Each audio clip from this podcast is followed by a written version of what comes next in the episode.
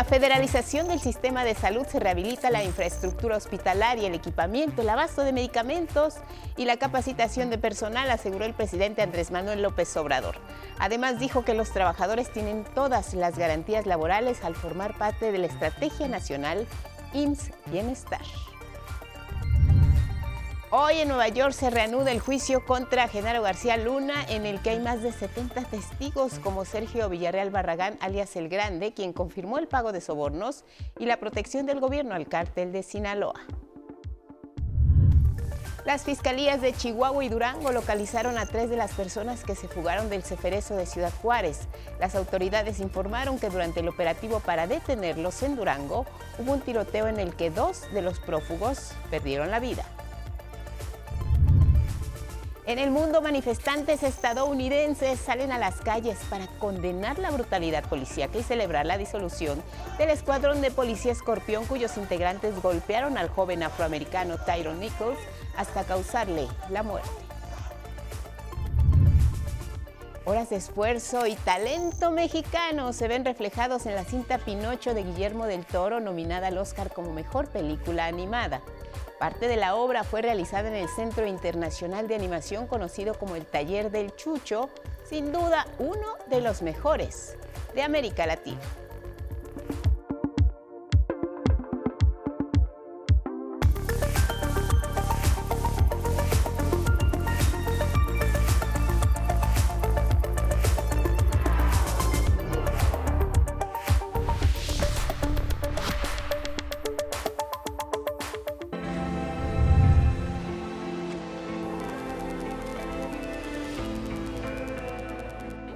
Son escenas que ocurren en Nueva Zelanda.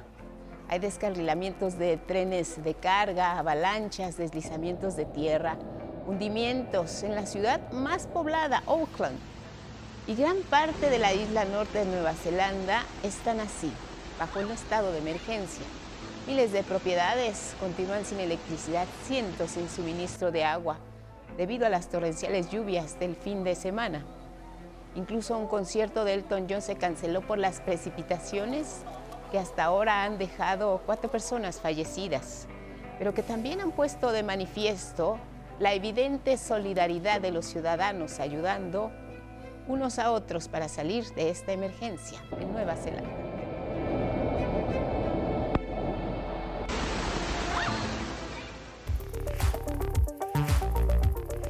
Con estas imágenes que son noticia, les damos la bienvenida. Feliz lunes. Gracias por iniciar juntos la semana.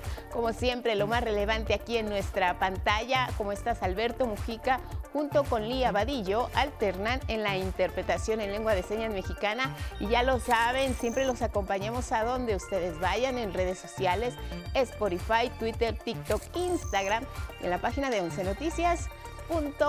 digital. Feliz lunes, Elvira Angélica Rivera. Guadalupe, muy buenos días. Lunes 30 de enero y les recordamos a todas y todos que nos pueden seguir a través de Radio IPN en el 95.7 de FM.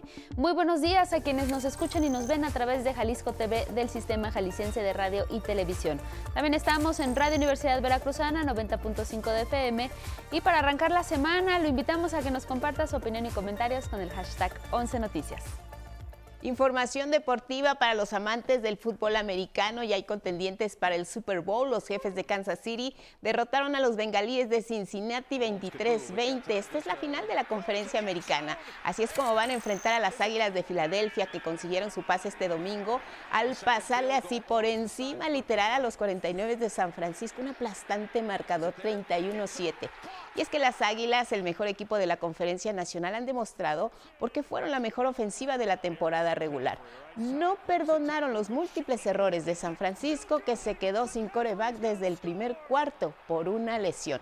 Mientras que Filadelfia ya ganaba 27-1 en la primera mitad del partido para después sellar su boleto rumbo al Super Tazón en la segunda mitad, donde incluso bajaron las revoluciones y jugaron a medio gas, así le llaman en el argot futbolístico para coronarse como campeones ya de la Conferencia Nacional.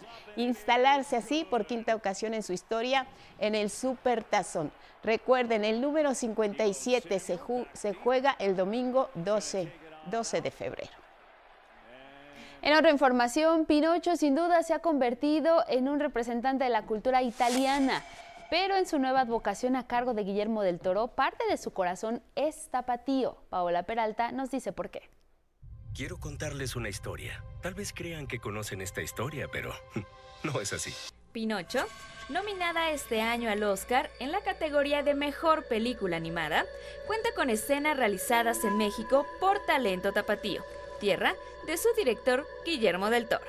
Parte del filme fue creado en el Centro Internacional de Animación, conocido como el Taller de Chucho, espacio dedicado a impulsar el arte cinematográfico hecho por mexicanos. Todo esto sí fue un impulso o unas ganas de Guillermo eh, de tener un espacio aquí para todo el talento que existe ya en Guadalajara y no nada más en Guadalajara, a nivel nacional. La antesala Limbo, el juego de barajas y parte de los créditos fueron secuencias que marcaron un hito para el taller. Fueron su carta de presentación. Fue un gran reto y fue muchísima responsabilidad. Fue algo que nos llegó, a mí en lo particular sí me llegó a quitar el sueño, porque, porque sabíamos lo que significaba, ¿sabes? O sea, sabíamos que no podíamos equivocarnos. Yo sabía que, y sé, y ahora lo constato, que el talento lo teníamos lo teníamos que comprobar hacia los demás. Y estamos muy orgullosos de eso, o sea, de comprobar que tenemos la calidad y que se puede y que, y que pues aquí estamos. Tras el éxito de la película, están horas de esfuerzo de mexicanos. Una de ellas es Cecilia Andalón, del Departamento de Arte. En animación stop motion sucede que necesitamos 24 fotos para que suceda un segundo en la historia. Entonces es un proceso eh, bastante, con bastante dedicación para que pueda existir, ¿no? Tal cual. Entonces, pues sí, justo es algo que lleva bastante tiempo y paciencia y talento también. Yo estuve trabajando un poco más en la mesa, en las sillas, eh, dando pintura y algunos detalles a un archivero, etcétera. Entonces, como dando acabados finales y también participando como en, esas cositas. El taller cuenta con el apoyo de Guillermo del Toro y la Universidad de Guadalajara. Los que tuvieron más acercamiento con él en este proceso fueron los animadores, ellos fueron los que se sentaban y él les decía sobre la actuación de los personajes, sabes qué falta aquí, apriétala acá, hay que modificar esto, o muy bien, me, encantó esta secuencia. El taller del Chucho busca ser uno de los principales centros de animación en la técnica stop motion en Latinoamérica. Con imágenes de Luis Virgilio y Yángel González, 11 Noticias, Paola Peralta. Pues muchas felicidades, hay un gran talento mexicano detrás de esta película y todos, todos son ganadores. Vamos a otros temas en otro tono, la salud nos preocupa a todos en el país. El presidente ha refrendado que es también una prioridad en su gobierno. Estuvo en Morelos, supervisó avances sobre este rubro estratégico y ahí estuvo Armando Gana.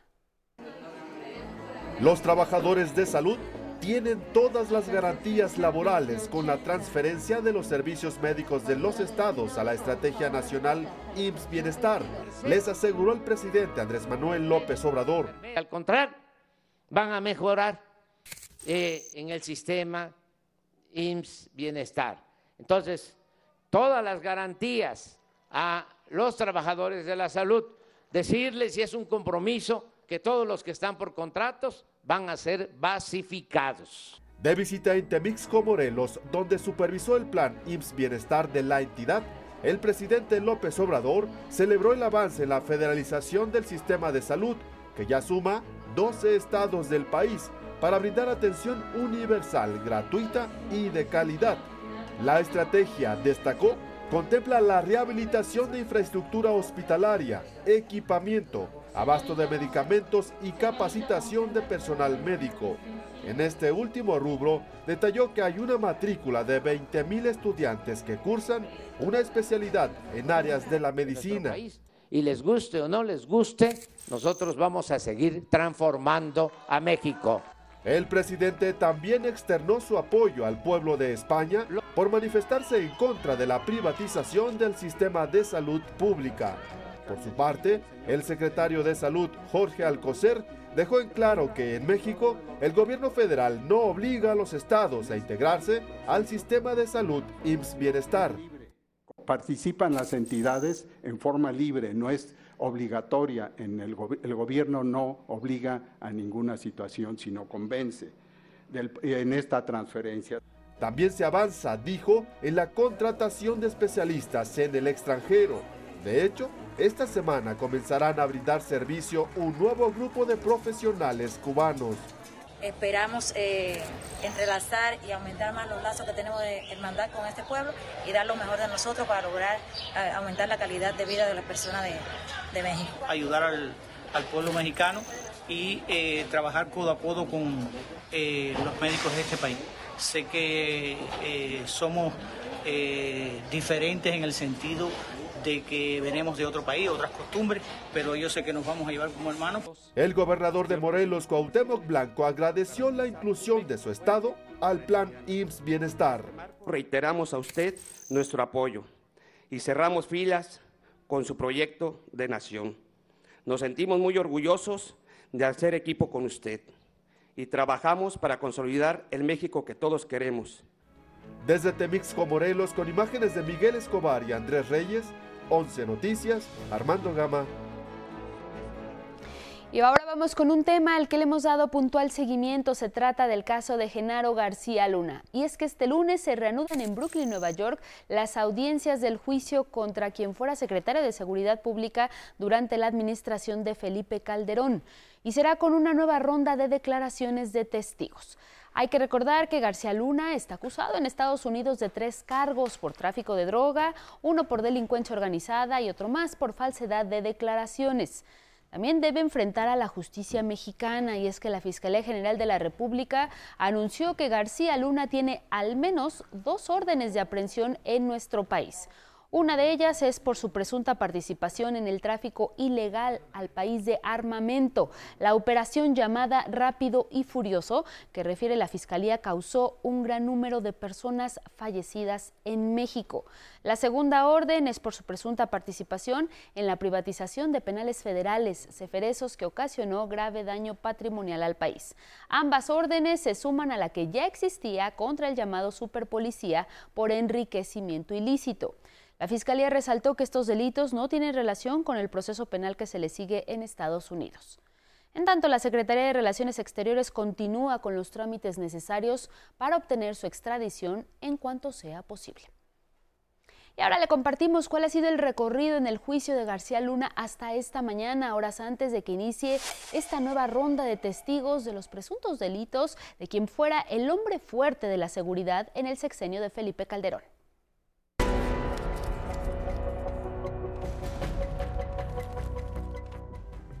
Sobre Genaro García Luna, que fue director de la Agencia Federal de Investigación en el sexenio de Vicente Fox y después secretario de Seguridad Pública en el sexenio de Felipe Calderón, cayeron las siguientes acusaciones de testigos. Era de gran ayuda porque pudimos crecer y minimizar a nuestros rivales con ayuda del gobierno mexicano. El cártel creció en términos de territorio. Eso afirmó Sergio Villarreal Barragán, alias El Grande, ex narcotraficante y lugarteniente de Arturo y Alfredo Beltrán Leiva, quien ahora es testigo en el juicio de autoridades estadounidenses contra el exfuncionario federal mexicano, acusado por autoridades de Estados Unidos de proteger al cártel de Sinaloa. Desde el pasado lunes y durante dos días, el Grande fue interrogado por los fiscales estadounidenses y sostuvo que García Luna era sobornado por el cártel de Sinaloa y permitió el trasiego de droga a Estados Unidos. En varias ocasiones vi a García Luna para pagarle sobornos del cártel de Sinaloa. Los sobornos iban de entre 1 y uno y medio millones de dólares al mes. Además del grande, los fiscales han presentado como testigos a Tirso Martínez, apodado el futbolista, por haber sido dueño de varios equipos de fútbol, y también ex narcotraficante, quien afirmó que a él nunca le decomisaron drogas en México debido a la complicidad de las autoridades de todos los niveles, desde la Secretaría de Seguridad Pública, Ejército y policías locales. También la fiscalía presentó como testigo a Héctor Tolentino, ex líder de una banda criminal, Los Trinitarios, que tenía vínculos con el cártel de Sinaloa y a quien también García Luna ayudaba. Los fiscales estadounidenses sostienen que el exsecretario de Seguridad calderonista recibía sobornos de los criminales que debía estar persiguiendo y colaboró en el trasiego de droga a Estados Unidos.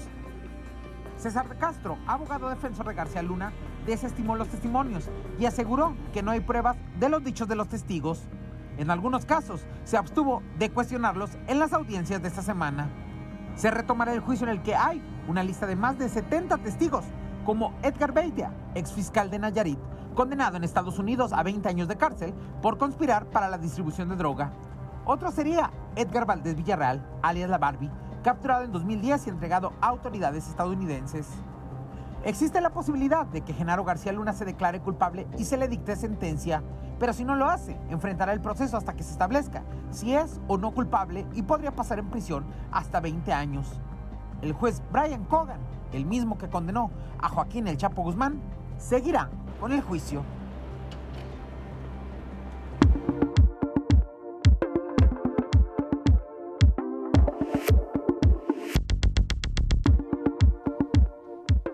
Muy buenos días, ahora vamos con la información deportiva. Vámonos al béisbol de nuestro país. Los Cañeros de los Mochis se proclamaron campeones de la Liga Mexicana del Pacífico tras derrotar este fin de semana en el sexto juego de la serie final cinco carreras a cero a los algodoneros de Guasave. El juego tomó rumbo en la tercera entrada cuando Yasmani Thomas, con un doblete ante el abridor Jeff Kinley, empujó tres carreras. La quinta entrada trajo dos carreras más para los locales con Rodolfo Amador y Fernando Villegas. El pitcher ganador fue el abridor Nick Strock. 20 años pasaron para que los cañeros alzaran este título. Los ahora campeones representarán a México en la Serie del Caribe a realizarse en Caracas, Venezuela. Y en Australia también hay un nuevo campeón, pero del deporte blanco. El serbio Novak Djokovic volvió a conquistar el abierto de Australia tras su ausencia el año pasado por no haberse aplicado la vacuna anti-COVID. Consiguió así su décimo título del abierto de Australia y su Grand Slam número 22, empatando a Rafael Nadal como máximos ganadores en la historia. Venció en la final al griego Stefanos Tsitsipas en tres sets corridos de 6-3, 7-6 y 7-6. Estos dos últimos, por cierto, ganando en punto de desempate. Djokovic acumuló 28 triunfos consecutivos en este primer Grand Slam de la campaña. El próximo reto del serbio será en canchas francesas, en el Roland Garros, que se jugará del 28 de mayo al 11 de junio. Y ahora vámonos al fútbol mexicano, los resultados de la jornada 4 del clausura 2023. Este domingo los Tuzos del Pachuca se impusieron a los Reyes del Necaxa dos tantos a uno en el Estadio Hidalgo. Los tantos fueron de Javier López mediante un zurdazo al 42 y más tarde de Gustavo Cabral al 79. El de la honra para los choriceros corrió por parte de Facundo Bautista en tiempo de compensación. Con este resultado, los de la Bella Airosa salirán del campeonato, aunque con sus nueve unidades comparten el primer lugar con el Monterrey. Y antes de esto, Toluca y León empataron a cero goles en la capital mexiquense, donde los del Bajío, con tan solo nueve hombres, resistieron los embates de los Diablos luego de dos expulsiones. En el resto de la jornada, América no tuvo piedad y goleó 6 a 0 al Mazatlán. Chivas le ganó 2 a 1 a Juárez y los Tigres y Atlético San Luis igualaron a cero. El viernes, igual Tijuana y Pumas empataron sin goles. Monterrey venció 2 a 1 a Puebla y Atlas y Santos igualaron a 2. Y hasta aquí la información deportiva, Guadalupe.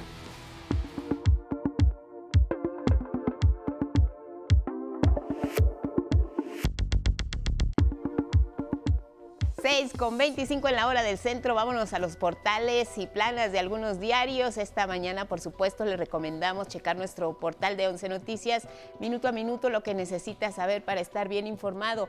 Hoy le presentamos el texto El Salvador, Tierra de Volcanes. Y es que este hermoso país, precisamente El Salvador, se estima que por lo menos tiene 25 volcanes. Cinco de ellos están activos, Izalco y Santana, guardianes de la Reserva de la Biosfera aparecen allá en El Salvador, el cinturón de fuego del Pacífico.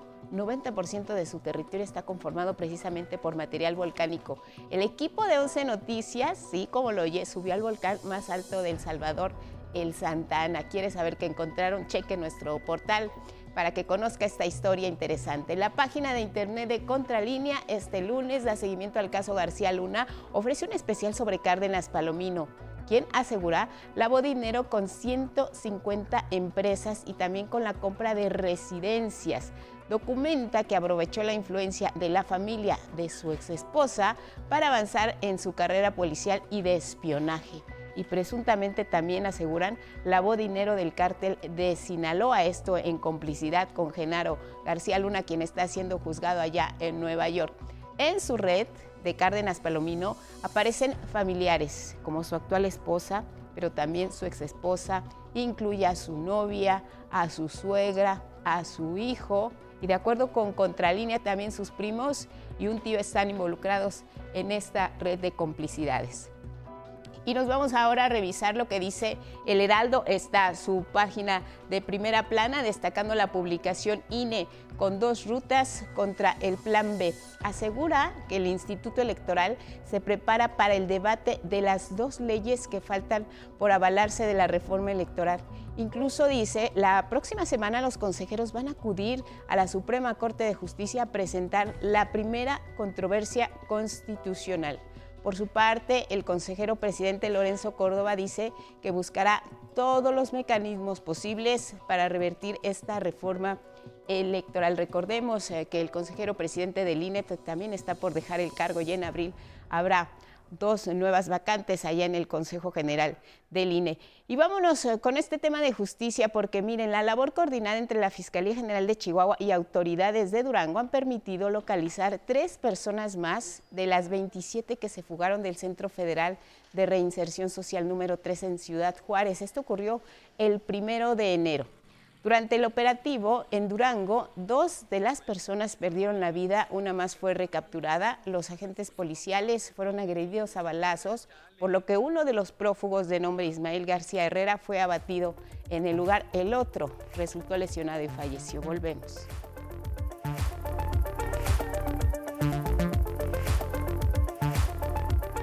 Continuamos con ustedes a las 6.30 en la hora del Centro Más de Justicia, porque miren, 89 personas internas en penales aquí en la Ciudad de México fueron trasladadas a centros federales de readaptación social en cuatro estados del país. Así se despresurizan los penales capitalinos y aseguran las autoridades que se garantiza la gobernabilidad. ¿Cómo fueron llevadas? Vía aérea. Están ahora en penales de Nayarit, de Durango, de Coahuila y de Chiapas con fuertes dispositivos de seguridad para que no se repitan estas historias de fuga y también con el apoyo de autoridades locales y federales está ahí presente personal de derechos humanos. El 5 de diciembre pasado, recordemos que fueron ya reubicadas otras 49 personas de penales de la capital en diferentes estados del país. En otros asuntos, ya se acerca el 2 de febrero, Día de la Candelaria. Por ello le compartimos la historia de la familia Bertis Quintanilla, cuyos integrantes se dedican a retocar y restaurar los niños Dios para que estén listos para lucir sus vestimentas y llevarlos a la iglesia a bendecir. Es un trabajo de Nick Teja Germán. Entre polvo, lijas, pintura, yeso y más de 40 años de experiencia, Don Max y sus hermanos, restauradores de diversas piezas, entre ellas el Niño Dios, han enseñado el oficio a sus hijos y, por qué no, a sus nietos. Creo que lo traen en la sangre, porque este, yo los vi a los nietos desde pequeñitos, cuatro años, y ya querían poner una manita a un niño. Uno de ellos hasta le pegó a un niño de 15, le pegó una manita de 20 pues se veía grande la mano, pero ya lo, lo hacían y tenían 4 o 5 años. Eso sí, los regaño. Cuando no hacen las cosas, a ver, eso no, eso, quita, quita eso y ponle esto. No, abuelito, haga las cosas bien. Este, le digo, mire, hay gente que compra lo mal hecho, pero usted haga sus piezas como si fueran para galería. Junto con su esposa, Doña Lourdes, también restauradora desde hace más de 30 años, ha vivido muchas cosas, entre ellas travesuras.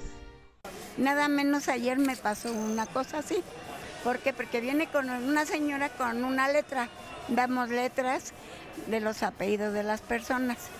Entonces ya el niño no está, no está, no está, no está. Y ya otro día aparece. La gente me lo recomienda, me dice, le encargo a mi niño porque las cosas, condiciones de tipo, y si se me pierden, no los encontramos, por error alguna situación se cambian de, de dueño. Don Max ha trabajado con el Señor de la Paciencia, que data desde la conquista y le fue traído desde Oaxaca. Me emocioné porque esa pieza, este, a mi poco saber, eh, admiro lo que otros hicieron porque Traía unos ojos con iris, con córnea, pero perfectos. Y era, y era un cascarón de huevo y en el cascarón de huevo venía dibujado el ojo. Entonces, para mí yo me maravillé. Adolfo, uno de sus hijos, ha trabajado con piezas que existieron incluso antes de que su padre y madre nacieran.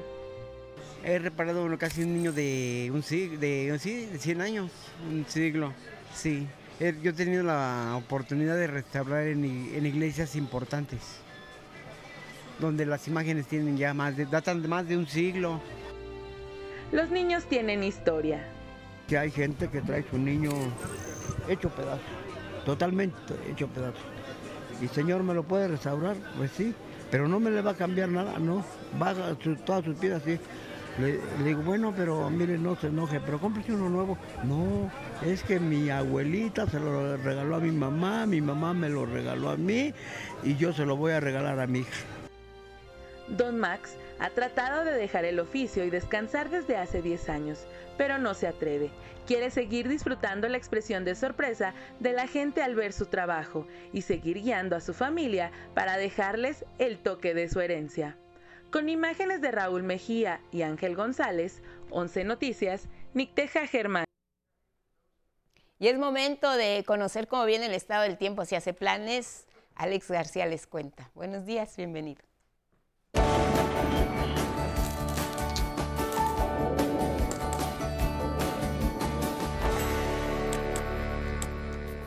Muchas gracias, Lupita. Muy buenos días. Los saludo con mucho gusto y les presento la información más importante en materia meteorológica.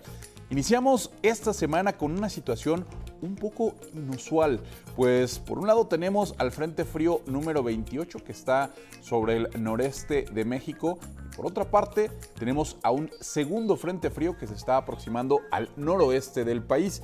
Este último fenómeno va a tener una interacción con un vórtice de núcleo frío. ¿Qué es esto? Esto es aire polar, aire muy frío que está girando en sentido contrario a las manecillas del reloj.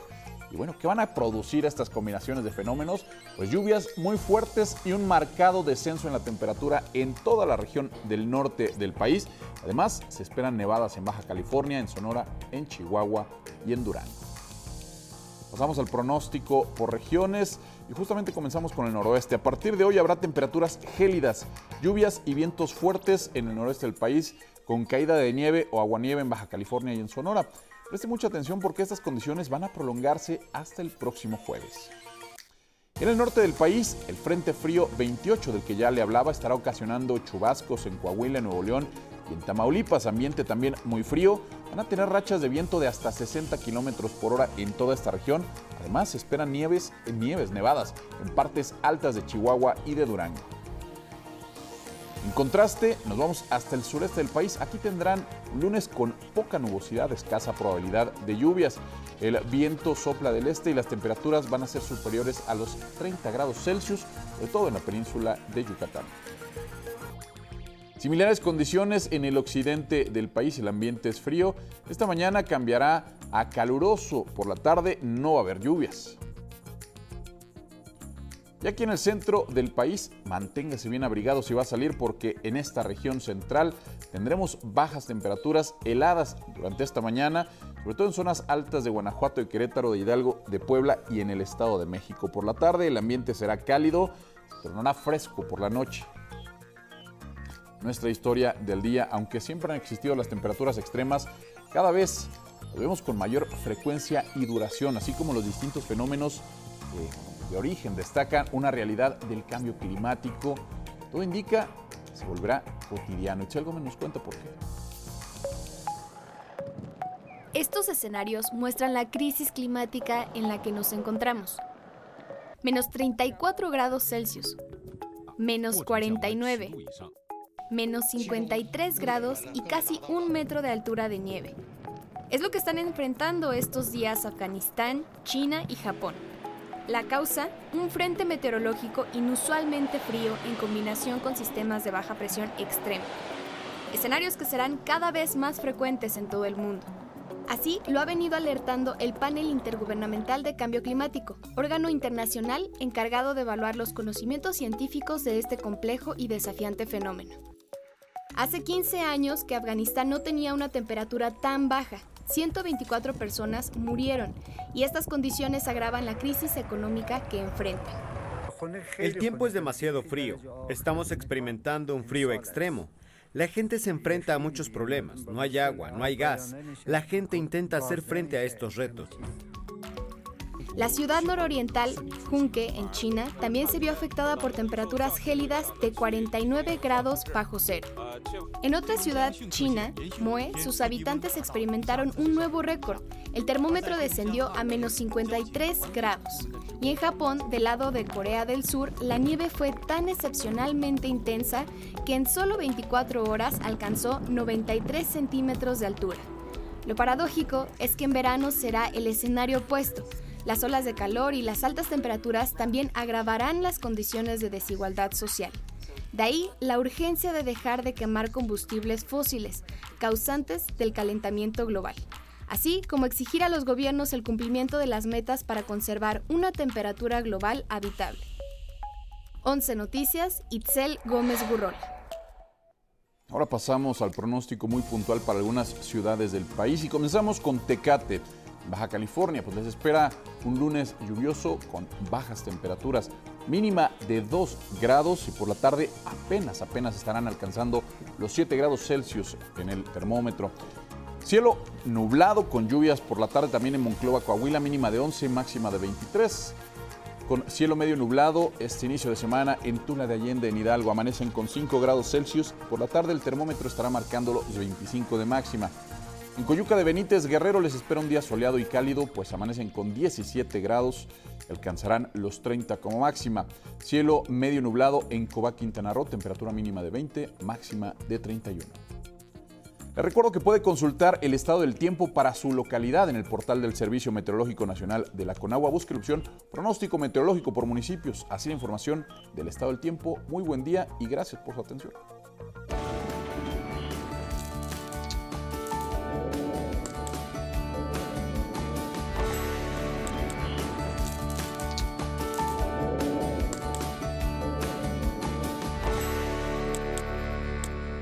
Gracias, Alex García. Y nos vamos con otros asuntos. Y es que la Comisión del Agua del Estado de México concluyó la reparación de una fuga en el macrocircuito de distribución de agua potable. Está localizada en un tramo de la colonia Izcali-Ecatepec. Se informó que con esto los municipios de Coacalco, Ecatepec, Tultitlán, Nezahualcóyotl, Acolmac, y Tecamac ya reciben el suministro normal de agua. El llenado de la línea inició este sábado luego de que el miércoles por la noche se registró una nueva fuga en la red hidráulica que provocó inundaciones. Durante los trabajos los habitantes recibieron agua potable mediante pipas.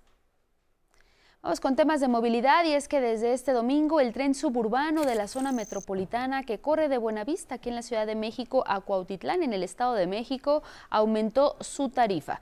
Los usuarios ahora pagan 10 pesos en viajes cortos de hasta 12.89 kilómetros, cuando antes pagaban 9 pesos con 50 centavos. Y ahora 23 pesos en recorridos que abarcan hasta 25.5 kilómetros, que antes ese tramo costaba 21 pesos con 50 centavos. Más de movilidad aquí en la Ciudad de México. La Dirección General del Metro anunció que la Guardia Nacional vigila las estaciones del sistema de transporte colectivo las 24 horas para garantizar la seguridad de usuarios y protección de las instalaciones. También hay supervisión especializada en horas de la noche, el director del sistema, Guillermo Calderón, informó que se acordó con la representación sindical el despliegue de brigadas nocturnas de supervisión. Ya trabajan desde el pasado jueves, están integradas por técnicos especializados en diferentes áreas.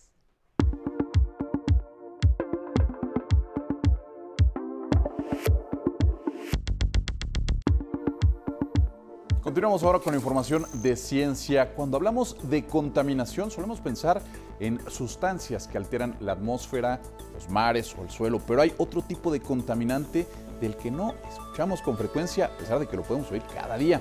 Aquí la historia de mi compañero Rafael Guadarrama.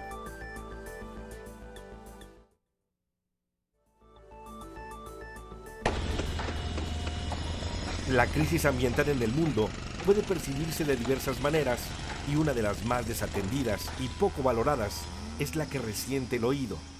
La contaminación acústica es un enorme pendiente en todo el planeta.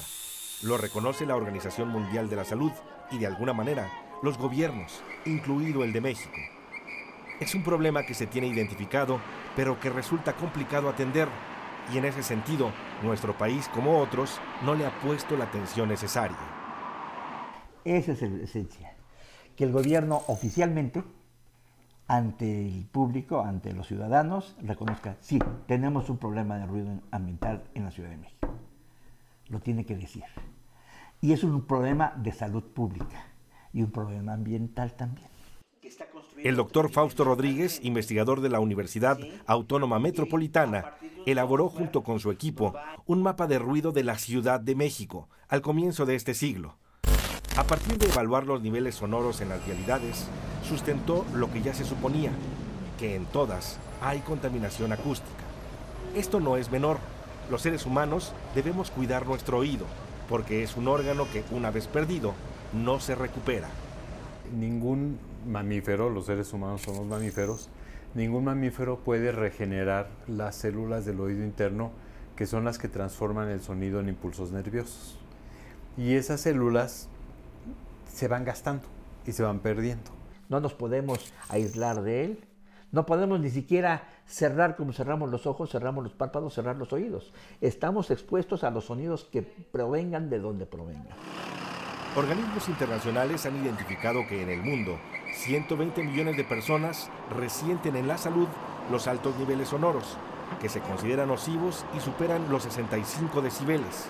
Es una estimación que, de acuerdo con los expertos, debe replantearse, sobre todo porque en las ciudades es muy complicado hallar un sitio con muy poco ruido o que sea saludable. Para muestra, lo que ocurre en la calle de Madero en el centro histórico de la Ciudad de México donde los niveles sonoros nocivos rondan los 70 u 80 decibeles. La calle de Madero, cuando usted va transitando, cuando va usted transitando por la calle de Madero, se empieza a crecer el sonido de una manera estrepitosa. ¿Por qué? Porque se trata de un cañón urbano que es alto, angosto, de materiales duros por todos lados. Para los especialistas, sería deseable establecer un mejor diagnóstico de los impactos de la contaminación acústica, porque lo que sí se sabe es que incrementa o acentúa los problemas de estrés. Y esto es grave cuando hay pacientes con otras afectaciones, como diabetes e hipertensión. Naciones Unidas ha identificado que, al menos en Europa, el exceso de ruido podría estar asociado a 12.000 muertes prematuras. Hay investigaciones desde los años 90 en Alemania, en Berlín concretamente, ¿sí? donde se ha demostrado que el ruido mata. ¿Cómo que mata? Sí, mata por acumulación.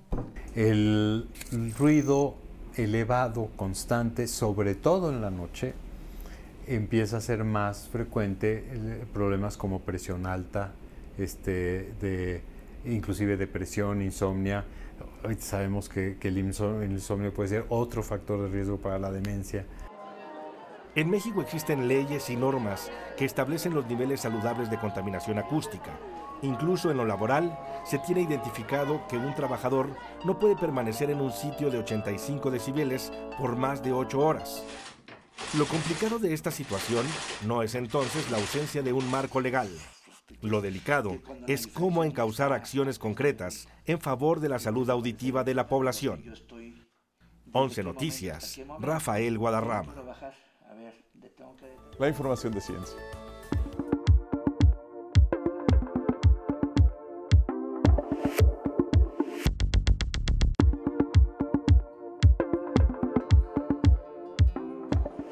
Muy buenos días, vamos a la información cultural. Este fin de semana llegó a su fin el Festival Alfonso Ortiz Tirado que se realiza en Álamo, Sonora.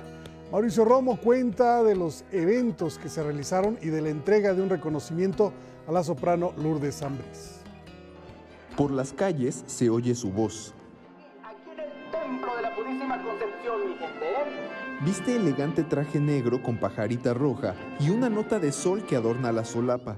Es carismático y jamás se quita los lentes oscuros. El pregonero va alegrando con su bulla e invita a descubrir el Festival de Música Alfonso Ortiz Tirado. Como te podrás dar cuenta, pues por todo el espacio de Álamos hay escenarios. Entonces anda por la calle, pues el pregonero, pues a gusto, anunciando y campechaneando con la gente y todo para sacar una sonrisa y que se deleite con un evento. Invita, por ejemplo, a un recorrido para conocer la historia del tenor, médico de cabecera de Frida Kahlo y amigo cercano a Agustín Lara, el personaje que da nombre al festival. Alfonso Ortiz Tirado no es un festival, es una persona. Que el festival se ha vuelto tan grande y la distancia con su vida es tan grande también que ahora valoramos más el festival.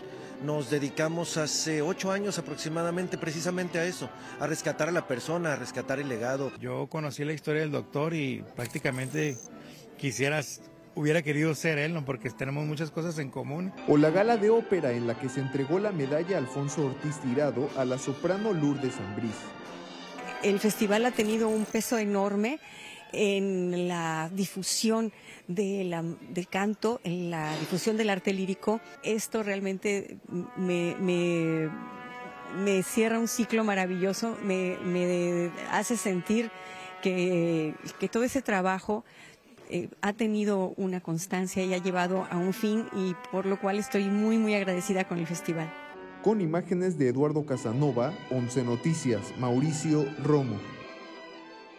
Vámonos al libro del día, es León de Lidia de Miriam Moscona, editado por Tusquets. Este libro en voz de su autora.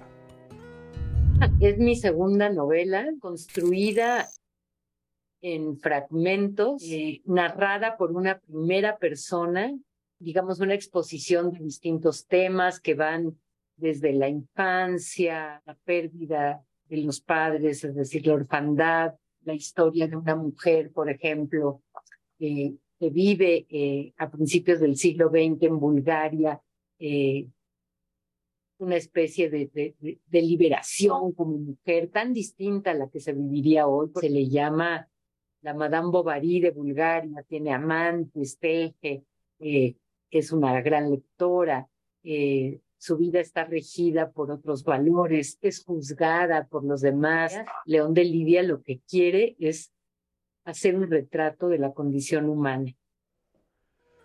Bueno, y leo con el 11, hoy avanzaremos 44 páginas, algunos que empezamos antes porque les tengo aquí las imágenes. Es el libro de cuentos del caos nacen las estrellas de César Saldívar, editado por la Universidad Autónoma de Nuevo León. Lo que les comento es que estas son las fotografías de las lectoras y lectores que este fin de semana pudieron darse tiempo e ir a recoger su libro. Incluso hay algunos libros todavía disponibles. Si los solicitan por Twitter, hay que recordar que se les da un día y una hora para entrega. No se puede hacer más porque algunos piden que mejor sean miércoles o mejor en martes, pero no se puede eh, disponer de más días. Eh, si gustan participar en la lectura, hay libros disponibles. Estas son las imágenes de lectoras y lectores. Y mañana continuamos ¿Qué les parece si arrancamos de la página 22? Así se emparejan los que apenas empezaron a tener el libro. Bueno, y este fin de semana se celebró el 170 aniversario del natalicio del poeta cubano José Martí. En su honor el poema del día que en alguna parte dice, yo vengo de todas partes y hacia todas partes voy, arte soy entre las artes, en los montes, montes soy. Quien guste, eh, le comparto el poema completo a través de Twitter, arroba Miguel de Miguel D. Solo la de L.A. Cruz. Hasta aquí, Cultura. Buenos días.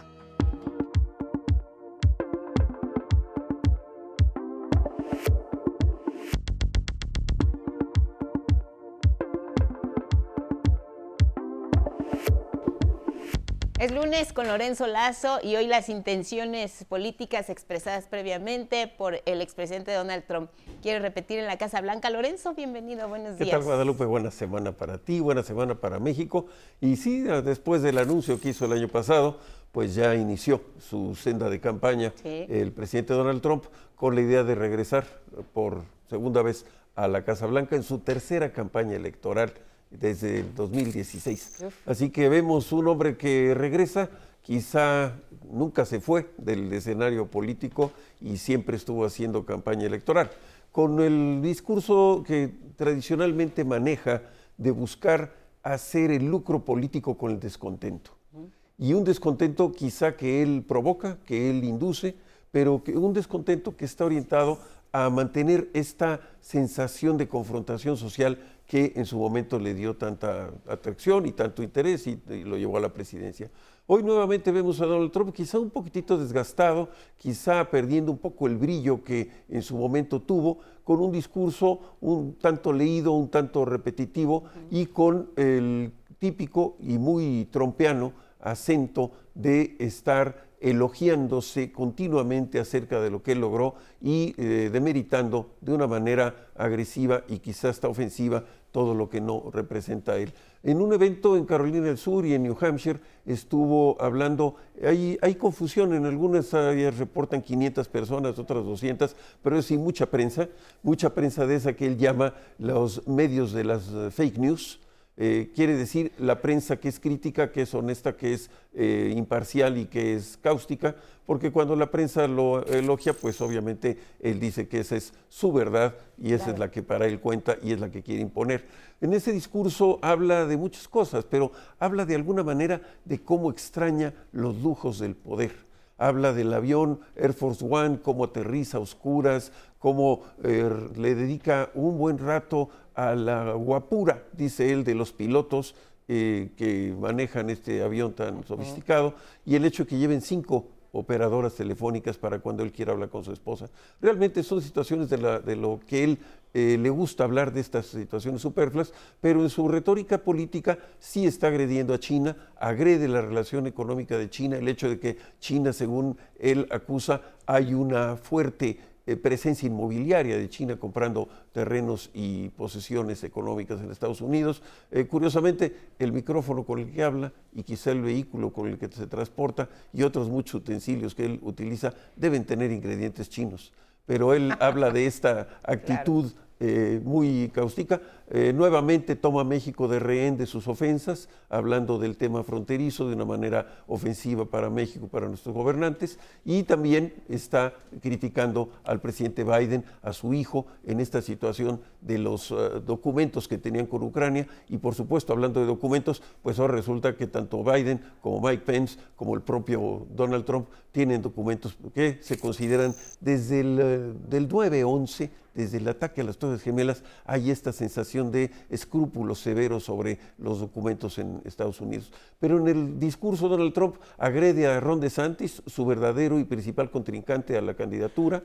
Muchos de los patrocinadores de la campaña de Donald Trump en el pasado están hoy en una situación de espera, viendo si realmente Ron DeSantis, entre otros como Nikki Haley o el mismo Pompeo, puedan o no entrar a la contienda por el Partido Republicano. Para muchos, el presidente Trump quizá ya está desgastado.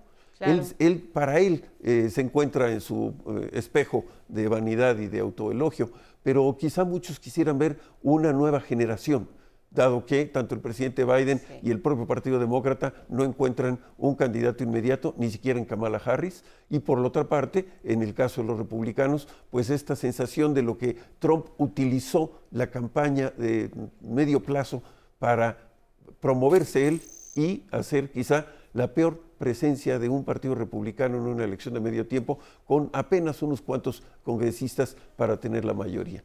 Esto es lo que traen hoy las eh, escenas, que, el escenario político en Estados Unidos. Él habla de una manera muy agresiva de estos marxistas que están tomando la educación para eh, contaminar la mente de los jóvenes. Habla en contra de la ideología de género, habla en contra del hecho de que hombres no deben de competir en deportes de mujeres. Es en el tema de la eh, libertad LGTBQ y por supuesto en el tema trans.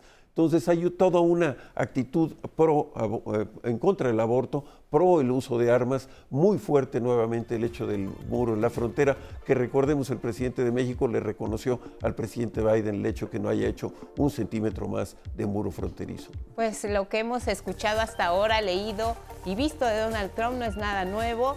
Ya sabemos cómo ejerció su poder como presidente y veremos si le alcanza eso para lograr llegar nuevamente a la Casa Blanca. Lorenzo, muchas gracias. Buena semana.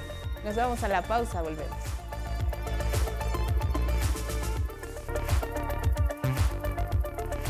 Ya son las 7 de la mañana, gracias por seguir con nosotros en 11 Noticias y mire, los precandidatos a la gubernatura del Estado de México y también de Coahuila siguen recorriendo los municipios de esas entidades rumbo a las elecciones del 4 de julio. Les compartimos detalles.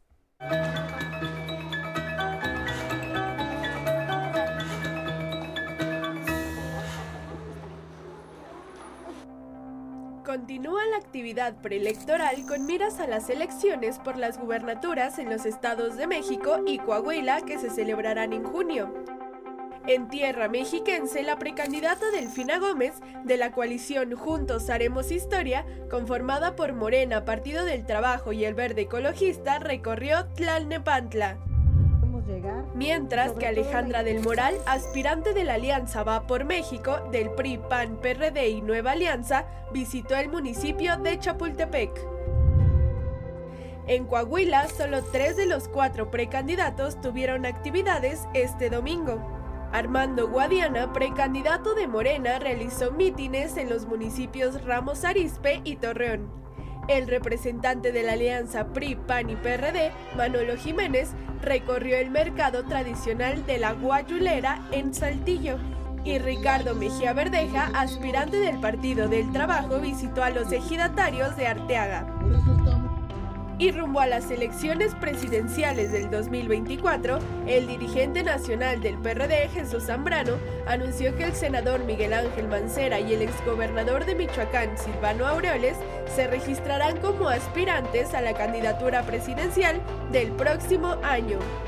11 Noticias, Karen Ballesteros. Vámonos hasta Frankfurt, Alemania. Gabriela Padilla, periodista de la Deutsche Welle, ¿qué está anunciando el Banco Central? ¿Cómo vienen los nuevos eh, tipos de interés y sobre todo las actividades políticas, reuniones importantes del canciller alemán Olaf Scholz? ¿Cómo estás, Gabriela? Estamos contigo. Buenas tardes. Para ti. Hola, muy buenos días. Guadalupe, saludos desde Frankfurt. Eh, los mercados europeos abren este lunes a la baja con el principal índice alemán, el DAX, cediendo un 0,4%. Y es que esta semana ese optimismo que veníamos viendo Guadalupe recientemente podría haberse interrumpido por las reuniones de tres importantes bancos centrales y sus resultados. Hablamos eh, de la Reserva Federal estadounidense, del Banco de Inglaterra y del Banco Central Europeo. Se espera que todos anuncien eh, nuevas subidas en los tipos de interés. La reunión del Banco Central Europeo se dará concretamente este jueves 2 de febrero y los expertos ya apuntan a un incremento de 50 puntos básicos, lo que dejaría los tipos en el 3%. Y pues eh, todo esto pese a que la inflación en la eurozona se ha moderado en los últimos meses, especialmente en países como España y Francia. Otra noticia es que, es que el canciller alemán Olaf Scholz continúa su gira por América Latina y llega este lunes a Brasil, que sería su última escala después de haber visitado Argentina y Chile. Y pues en Brasil, Scholz eh, se reunirá con el presidente Luis Ignacio Lula da Silva. Alemania busca con este viaje fortalecer los lazos políticos y económicos con la región avanzar en la diversificación energética y abordar la lucha contra el cambio climático. Scholz eh, también quiere concretar pronto un acuerdo de libre comercio entre la Unión Europea y el Mercosur. Y por último, Guadalupe, la presidenta de la Comisión Europea, Ursula von der Leyen, viajará este jueves a la ciudad de Kiev, acompañada por unos 15 miembros del Colegio de Comisarios Europeos para celebrar la primera reunión conjunta con los titulares del gobierno ucraniano. La reunión pretende visibilizar la estrella cooperación bilateral existente entre ambos ejecutivos. Y pues ya se habla que el presidente Volodymyr Zelensky podría aprovechar esta cumbre para abrir el debate sobre el envío de aviones de combate a Ucrania, después de haberse aprobado, como ya vimos la semana pasada, el envío de carros blindados de fabricación alemana y estadounidense.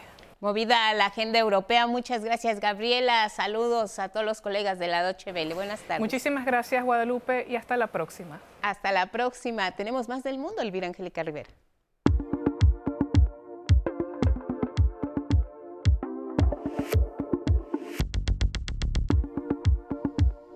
Así es, vamos a revisar lo que destacan algunos diarios en el mundo. Arrancamos en Reino Unido con The Guardian. En su portada destaca esta mañana grave fracaso, Sahawi expulsado por reclamos fiscales. Y es que el primer ministro Rishi Sunak expulsó de su cargo ministerial al presidente del Partido Conservador en medio de un escándalo por irregularidades fiscales durante su etapa como ministro de Finanzas. En otra información resalta que hay mucho camino por recorrer. Las protestas de Memphis presionan por justicia. Se refiere a estas manifestaciones luego de la golpiza brutal policíaca que le causó la muerte al afroestadounidense Tyre Nichols. La fotografía principal de este diario se observa al depuesto presidente del Partido Conservador, Nadim Zahawi. Nos vamos a Estados Unidos con The Washington Post. Informa sobre el veredicto acerca de crímenes de guerra en Ucrania. Detalla que más de 66 mil de estos delitos han sido reportados durante la invasión rusa. En otra información también da cuenta de lo que denomina racismo sistemático en Memphis. Y esto luego del fallecimiento de Tyre Nichols. La foto principal de este diario la dedica a la victoria de los jefes de Kansas City sobre los bengalíes de Cincinnati, que los lleva a participar en el Super Bowl número 57. Vámonos hasta Argentina. La Nación publica en su primera plana.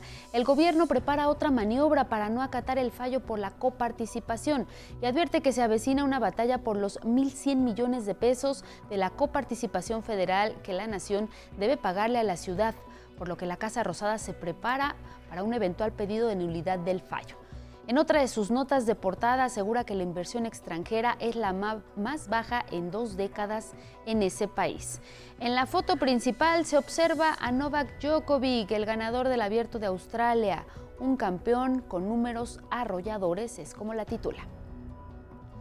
Y mire, en el Vaticano, el gobierno de México, el Vaticano y el gobierno de México llamaron a un diálogo entre el gobierno de Israel y la autoridad palestina que permita un cese a las hostilidades que se han intensificado en los últimos días.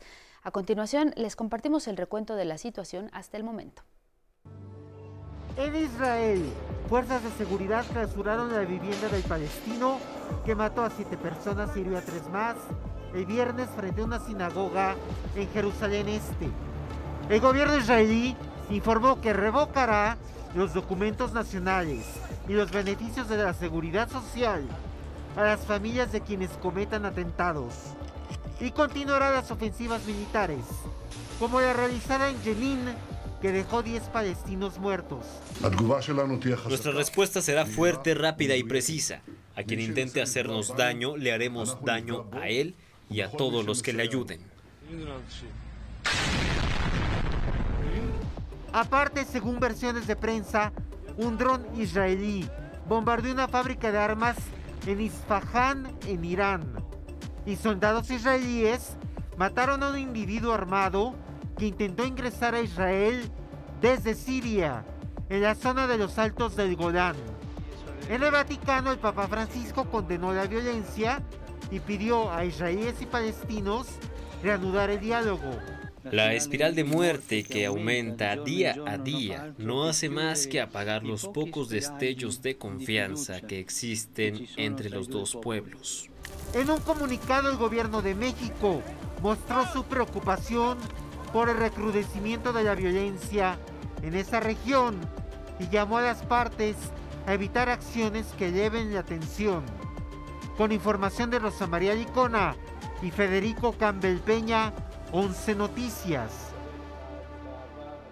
En Madrid, España, los médicos marcharon en defensa de la salud pública bajo el lema por una atención primaria de calidad, por los pacientes, por los profesionales. Médicos pediatras mantienen una huelga desde el 21 de noviembre exigiendo a la Comunidad de Madrid, gobernada por el derechista Partido Popular, que invierta 42 millones de euros en la sanidad pública local.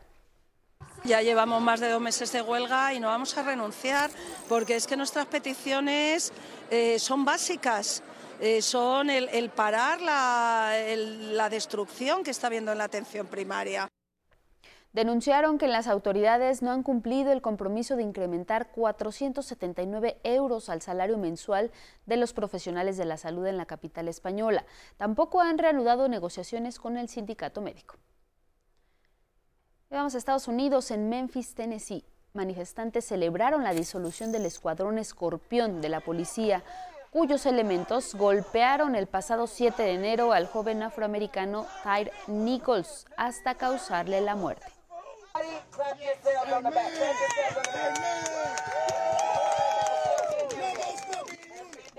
Tras publicarse los videos de la golpiza, se han realizado protestas en varias ciudades de Estados Unidos para exigir el fin de los abusos policiales. Los cinco ex policías afroamericanos también comparecerán en febrero ante un tribunal de Tennessee acusados de homicidio de Nichols.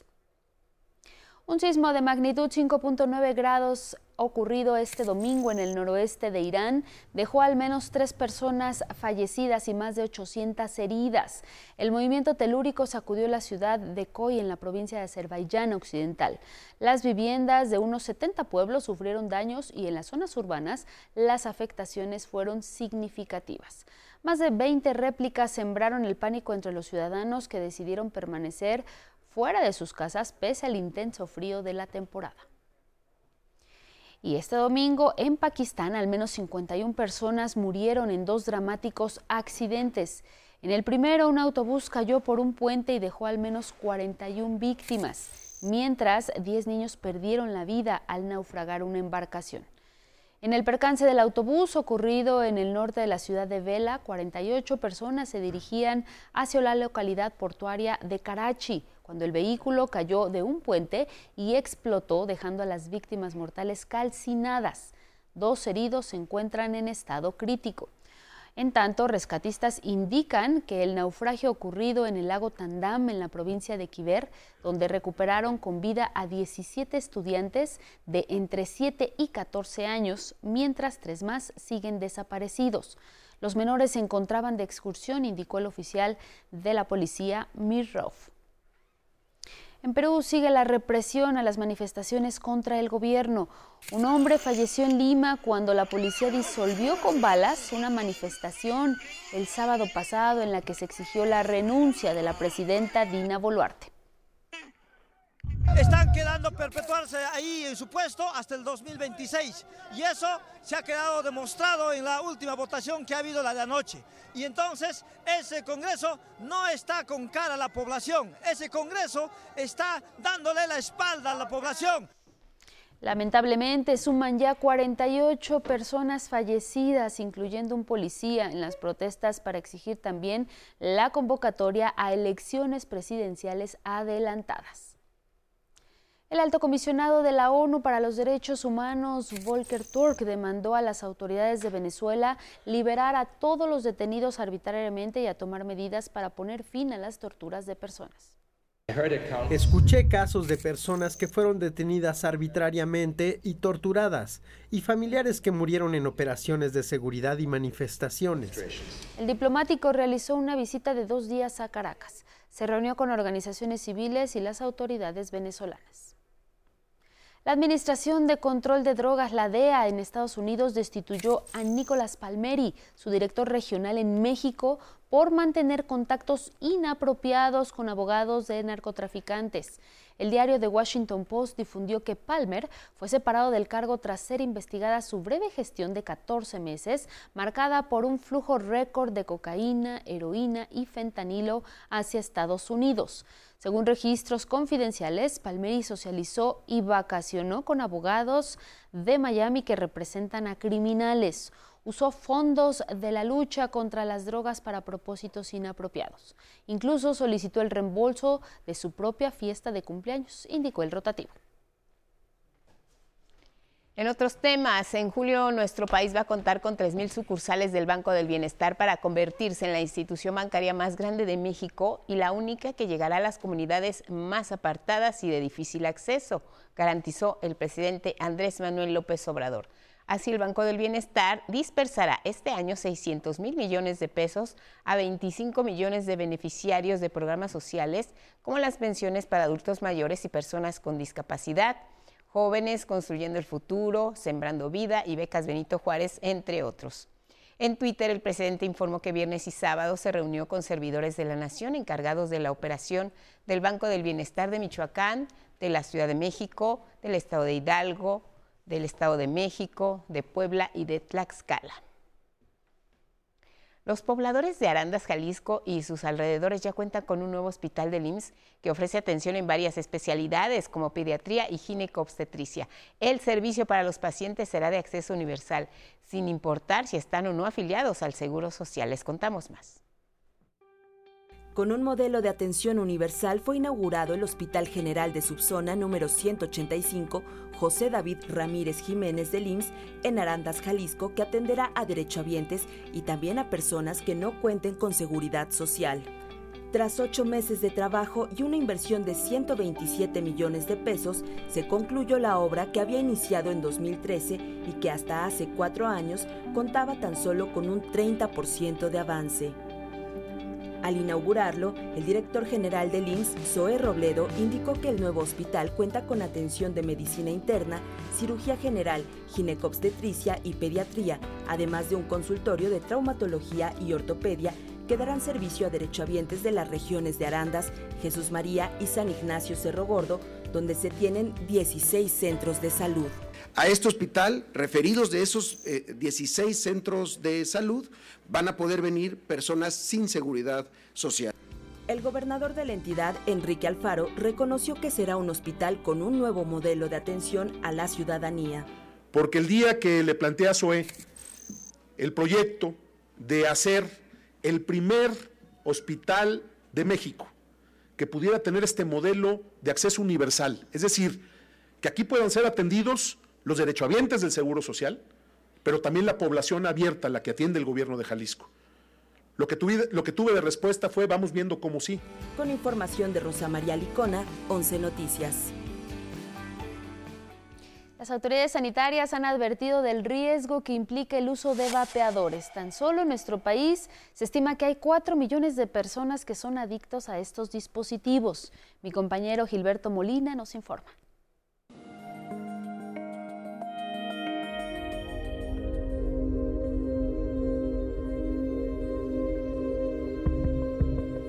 En septiembre de 2019, la muerte de 12 personas llamó la atención de las autoridades sanitarias de Estados Unidos. Las víctimas tenían algo en común.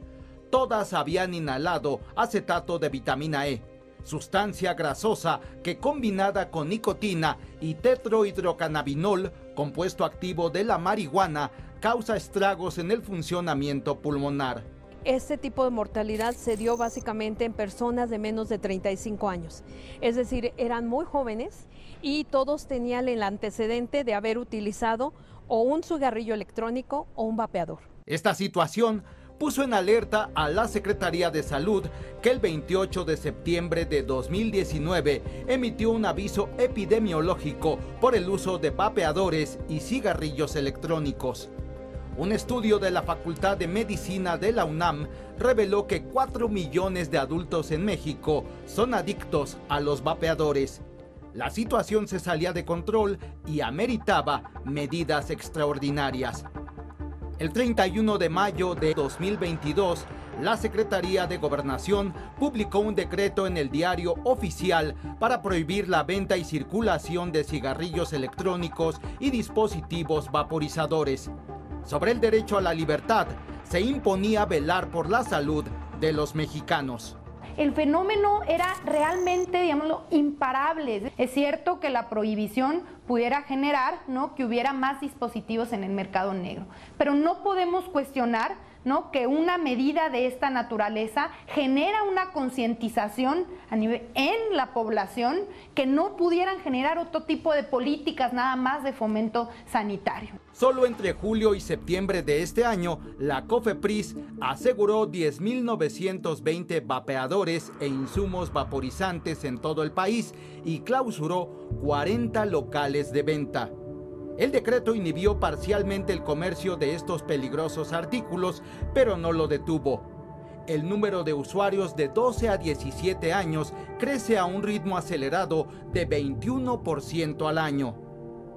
Y las redes sociales son una vitrina para las marcas que se reproducen como hongos hemos encontrado más de 300 marcas en los eh, operativos que hemos realizado ¿no? Desafortunadamente, si bien los esfuerzos de vigilancia se han fortalecido, todavía hay algunos lugares en donde se siguen encontrando estos dispositivos, algunos, por ejemplo, no se venden por internet. Y otros de manera legal. Sí, legalmente.